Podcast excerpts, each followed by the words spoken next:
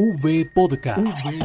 Nuestra gente, historias para contar. Un podcast dedicado a las experiencias de vida narradas por sus protagonistas. V Podcast. Escúchenos y pase la voz. V Podcast. En el marco de la conmemoración de la Semana del Detenido Desaparecido, queremos rendir un muy respetuoso homenaje a todas aquellas víctimas de la violencia que no han podido regresar a sus hogares. Y es por eso que los estamos invitando en este especial a abrir seis puertas, una cada día, y así poder conocer algunas de estas historias. Bienvenidos a la puerta número 3, recibir atención, asistencia y reparación. En esta puerta encontrarás todas las acciones que realiza el Estado para brindar medidas de asistencia y reparación por vía administrativa a los familiares de quienes han sido desaparecidos forzadamente en el contexto y en razón del conflicto armado colombiano. También podremos saber qué es la reparación administrativa, qué personas son reconocidas como víctimas por el conflicto armado, cómo podemos realizar los trámites para acceder a las medidas de reparación integral, quiénes son los destinatarios de la reparación por vía administrativa, qué pasos tiene el proceso de reparación integral a cargo de la unidad para las víctimas, qué servicios y trámites son atendidos en los puntos de atención de la unidad, cómo nos podemos poner en contacto con la entidad para conocer el estado de mis solicitudes y temas de asistencia y reparación. Esta vía no tiene como propósito buscar o encontrar al familiar desaparecido, ni el de hallar a los responsables, ya que se enfoca en repararnos de forma integral y restablecer el cumplimiento de los derechos que se te han sido vulnerados. A usted le gusta un chocolate muy rico y usted lo coloca sobre una mesa mientras va y se baña las manos para venir a comérselo. Y cuando usted llega a esa mesa, el chocolate no está. Y usted mira, alza el mantel, usted mira por un lado, se agacha, mira por debajo de la mesa y todo, pero no lo encuentra. Y incluso pregunta, bueno, pero ¿quién fue? Pero no hay nadie alrededor suyo. Se le desapareció el chocolate. Pero a nosotros, los familiares de desaparición forzada, se nos desapareció un ser humano. Un ser humano que dejó huellas dentro de nuestro corazón, huellas dentro de nuestra alma y de nuestro espíritu huellas imborrables e irrepetibles que sobrepasan el plano en lo material para convertirse en los más preciados tesoros de una esperanza que no se apaga. Y es así como lo cree Gloria Salamanca, una bogotana que lleva 15 años buscando a su hijo John Jairo Torres. Pero, ¿qué la ha llevado toda esta búsqueda? ¿A qué conclusión ha llegado? Ella nos cuenta.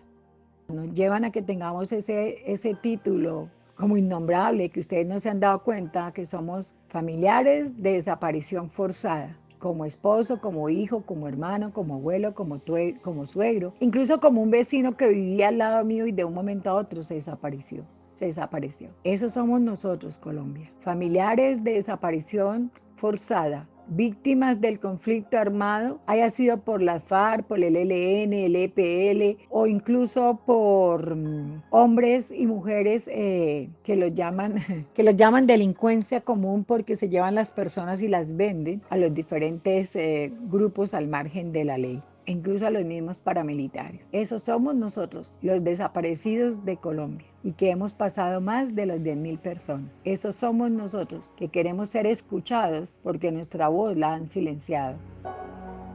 Todo un proceso de acompañamiento psicosocial, la mano amiga de los más cercanos y los hombros de sus familiares fueron algunos de los motivos que la ayudaron a superar una grave enfermedad que amenazaba con robarle las pocas fuerzas que iban quedando y precisamente por eso sabe cuáles son las medidas a las que tiene derecho. La primera a la salud y esa salud va acompañada con la con la primera persona que nos asignen de psicosocial. Puede venir del Ministerio de Salud, de la Unidad para las Víctimas o en la, en la entidad que nos atienda de salud, puede ser la EPS, el CISBEN, porque es lo primordial ya que ellos nos ayudan a manejar nuestra vida emocional, porque nuestros sentimientos empiezan a tener diferentes cambios. Al tener la ayuda de este psicosocial, él nos ayuda de una u otra manera a encaminar nuestra búsqueda con nuestro familiar desaparecido, porque frente a esas medidas tenemos medidas de satisfacción y esas medidas de satisfacción, una es derecho a la verdad, o sea, saber qué pasó con nuestro familiar y que nos estén diciendo eh, las diferentes eh, estamentos del Estado que asignan a la búsqueda de nuestro ser querido, puede ser la fiscalía, la justicia, la justicia transicional, la justicia judicial. Eh, la fiscalía y también tenemos derecho a la reparación. Y la reparación yo considero que es algo total, o sea, es un círculo total. La reparación va juntamente con la salud porque nuestro, nuestro cuerpo se empieza a enfermar de diferentes formas. Eh, se enferma los huesos, del corazón, tenemos eh, bajas de depresión, a veces la tenemos alta, la tenemos baja. Entonces necesitamos toda esa ayuda y eso va dentro de la reparación de una u otra manera, la que nos van a dar administrativa, donde sabemos que esa parte no es que nos van a pagar nuestro ser querido, es un aporte a, a los gastos que tenemos o que, o que hemos tenido para podernos ayudar nosotros los familiares. Y la otra parte es la, el derecho a la no repetición, que el caso de lo que nos ocurrió a nosotros como familiares de desaparición forzada no vuelva a ocurrir ni, ni aquí en Colombia ni en ningún otro lugar. Así las hojas en el calendario acaben año a año, la templanza de Gloria no permite que el anhelo de verlo se desvanezca. Y de ahí que su voz se levante con vehemencia para que el mundo no olvide a todos los demás familiares que continúan su búsqueda. Buscamos que sean encontrados nuestros seres queridos primeramente vivos, porque uno desea eso, se haya pasado los días, los meses, los años. Esperamos eso, pero también esperamos que los busquen en los diferentes lugares. Puede ser cárceles, puede ser hospitales, puede ser lugares de salud mental y en otro caso medicina legal y en este momento que están haciendo mucha, sacando los restos de las diferentes fosas comunes, llegar a saber la verdad, qué ocurrió con nuestro ser querido y por qué lo tuvieron que desaparecer de esa manera. Que no nos cansemos, que sigamos persistiendo.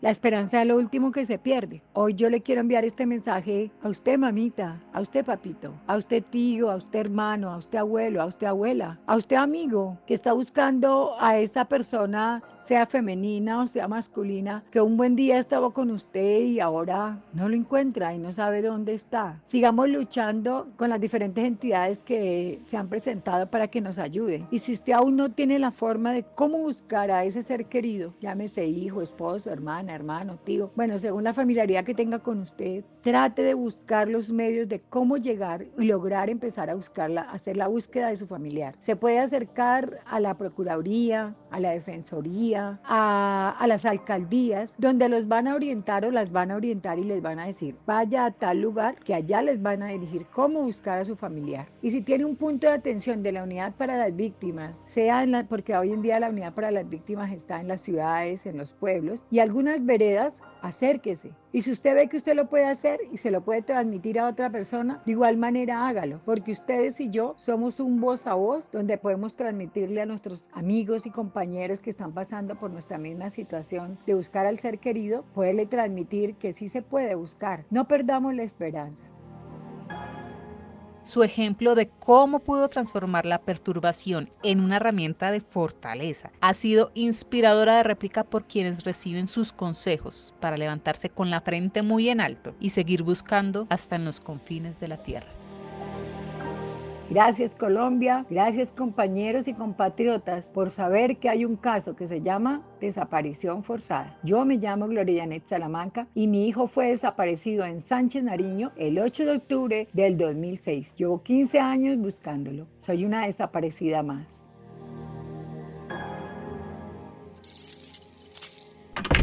Hola, yo soy Susana y represento a todas las mujeres que nos mantenemos en la búsqueda de nuestros seres queridos. Compartiré con ustedes información de interés para la búsqueda de personas dadas por desaparecidas. El proceso de búsqueda de nuestro familiar desaparecido es independiente del proceso de reparación administrativa. El estado del proceso de reparación no afecta la investigación judicial.